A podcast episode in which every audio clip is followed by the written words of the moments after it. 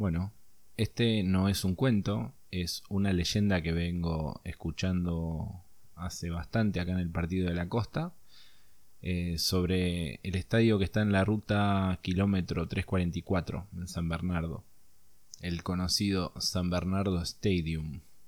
Se construyó en los 90 y quedó abandonado en el 1999. Yo el estadio funcionando no lo conocí. Cuando me mudé al partido de la costa empecé a conocer gente que me contaba sobre casas embrujadas, luces que veían los pescadores en el mar, pero nunca me perturbó tanto una historia como la que les paso a relatar, ocurrida en el estadio abandonado en el kilómetro 344. Esto ocurrió en el 2001, con todo el quilombo que hubo en el país, ya lo saben, tiempos difíciles, algunos éramos muy chicos todavía. Lo que me contaron fue que había una chica oriunda de Mar de Ajó llamada Agostina, en ese entonces ella tenía 17 años, tenía un grupo de amigos, y en el verano solían andar en bicicleta, iban por todos lados. O se juntaban en Costanera a tomar unos mates, pasaban seguido por la heladería Trevia, y se tomaban un helado mientras hablaban de chicos. Agostina era una chica súper aplicada, era educada, de familia bien, aunque sus padres estaban separados hacía un tiempo largo, se habían hecho cargo de ella ya que era hija única pero ella sentía que tenía muchas hermanas, siempre estaba acompañada de sus amigas, casi que vivían juntas. Para ser exacto, el 3 de enero del 2001, a las 15 horas, Agostina volvía de su heladería favorita, con sus tres amigas oriundas de San Bernardo. En el momento en que la calle Choza se convierte en Jorge Newbery, sus tres amigas se despiden de ella. En el camino hasta su casa en Mar de Ajó, se cruza con Juan Cruz, un obrero de 40 años, que le dice algunos cuantos piropos de mal gusto. Ella, sin prestarle atención, sigue camino y decide tomar Avenida Costanera, porque el día estaba hermoso, era para ver la playa. A la altura de la calle de Ramos Mejía, ella decide doblar, porque estaba cortada la calle. Creo que había un show o algo así, eso fue lo que hizo desviarla. En el momento que va a cruzar la calle Jorge Newbery, se encuentra con Juan Cruz, que venía en su Fiat Uno bastante deteriorado. Él desde el auto le grita unas cuantas cosas y ella hace oídos sordos. Claramente él no iba a hacer mucho, más que eso, porque era pleno verano, estaba repleto de gente, aunque la mayoría estaba disfrutando del sol en la playa. Él comenzó a seguirla por un buen rato. Ella, alertada, doblaba en una cuadra, seguía por otra, pero él no le perdía el rastro. Calculo que en ese momento Agostina debió tener miedo de meterse en calles vacías, por eso retomó el camino a su casa, agarrando Avenida Libertador. Peor suerte no pudo tener ese día. En ese momento se le rompe la cadena de su bicicleta, dejándola varada ahí en el cordón, en Avenida Libertador y Avenida Chascomús.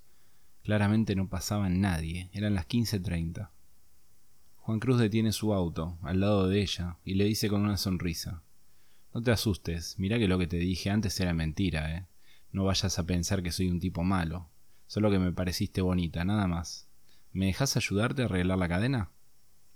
Con malicia, y aprovechándose que Agostina no entendía, tomó una pinza y terminó de romper la cadena. Uy, sí que se te rompió feo la cadena, ¿eh? Dale, no tengas miedo. Subí la bici al techo que la atamos y te llevo a tu casa. Agostina, viendo que no tenía muchas opciones y creyendo que Juan Cruz había intentado ayudarla realmente, con temor termina subiendo al auto. Rápidamente ella le dice ¿Podrías dejarme por favor en el Ancla y Solís? Y él le respondió Sí, no hay ningún problema. Antes le dejamos la bici a un amigo que es bicicletero. Yo le pago el arreglo, no te preocupes. Una vez arrancado del auto, ella se dispuso a mirar únicamente por la ventanilla. No quería mirarlo a él. Él tampoco hablaba. Hasta que unas cuadras antes de doblar en la calle El Ancla, le dijo Acá en la calle Rawson está la bicicletería de mi amigo. Ella lo miró con ojos grandes y empezó a inquietarse, y más aún cuando vio que Juan doblaba en sentido contrario, saliendo a la ruta, en dirección a San Bernardo. ¿A dónde estamos yendo? Acá no teníamos que doblar. Inmediatamente él sacó un martillo del costado de su asiento y la golpeó en la cabeza dejándola inconsciente, con una seria contusión. Con su cuerpo agitándose luego del golpe, la inclinó, le agachó la cabeza entre sus piernas, para que nadie pudiera verla. Su cabeza sangraba bastante. El golpe fue muy fuerte. Luego Juan Cruz ingresó al estadio de San Bernardo y estacionó el auto donde nadie pudiera verlo. La bajó del auto. Ella comenzaba a despertar, pero el golpe había sido tan duro que no terminaba de lograrlo.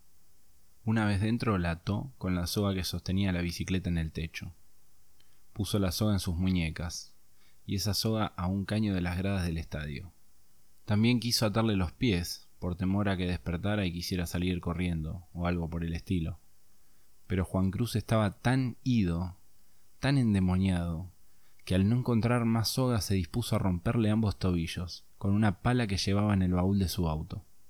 Una vez cometida esa atrocidad, y viendo que ella seguía inconsciente, seguramente por una lesión cerebral que no la dejaba volver en sí, se dispuso a bajar la bicicleta del techo y con alguna de sus herramientas comenzó a desarmarla y así poder tirar todos sus pedazos por el campo. Ya eran aproximadamente las 18 horas. Decidió esperar unas horas más hasta que baje el sol, vigilándola de cerca, asegurándose de que ella no despertara y gritara, ni nada por el estilo. Le quitó algo de su ropa, pero no se atrevió a tocarla. No le atraía verla con tanta sangre en su rostro. Sangre que también había corrido por su cuello, por sus pechos y sus piernas. ¿Qué hago? ¿Y si me voy? ¿Y si la dejo tirada acá? Capaz que no despierta. O capaz que despierta y me denuncia. El problema era que él no tenía dónde ir, mucho menos dinero como para irse a un lugar más lejos. Según su testimonio, en ese momento se repitió varias veces. ¿En qué quilombo me metí? ¿En qué quilombo me metí? La puta madre. Todo por querer garcharme a esta pendeja de mierda.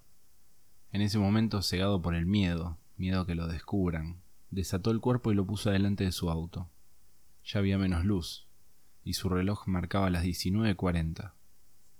Arrancó el auto, retrocedió, aceleró y embistió contra ella.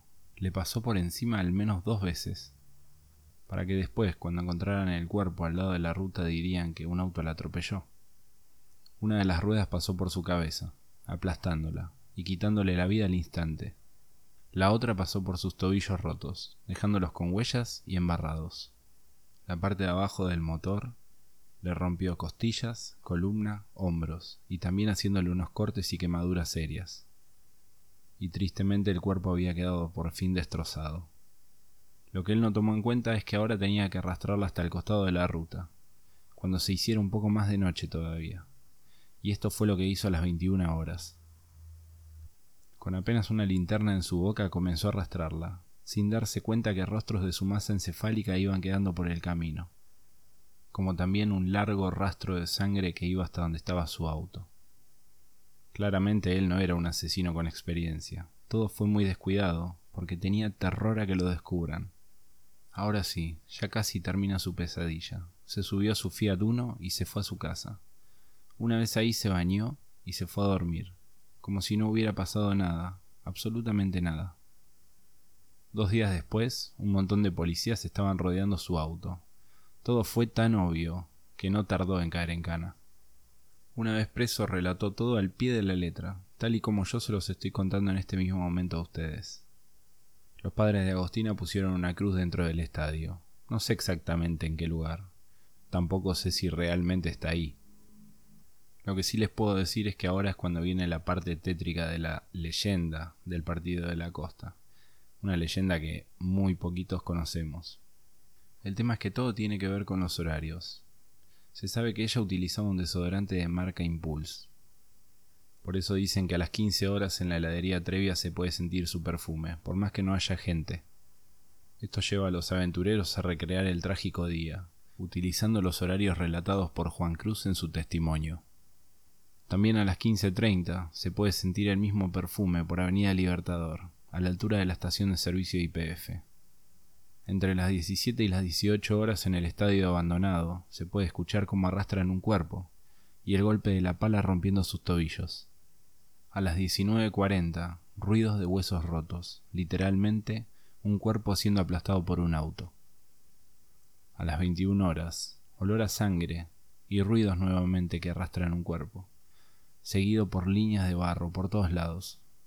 Pero lo peor pasa a las 23 horas. Dicen los testigos que es cuando se escuchan pasos anormales, claramente de alguien que tiene los tobillos fracturados. Cuando te das vuelta, te topas cara a cara con Agostina, su cabeza destrozada, gritándote en la cara y empujándote para que te vayas de ahí. Calculo que el espíritu de ella no quiere que nadie esté en ese lugar en esas horas. ¿Ustedes creen en esto? ¿Se animarían a ir? ¿Acaso sus padres o ustedes nunca escucharon de esta historia? Bueno, según algunos amigos en la fuerza policial fue real. Quedan ustedes ir y comprobarlo, si es que son de nervios de acero, ¿no? Yo prefiero contarlo y no meterme. Que tengan buenas noches.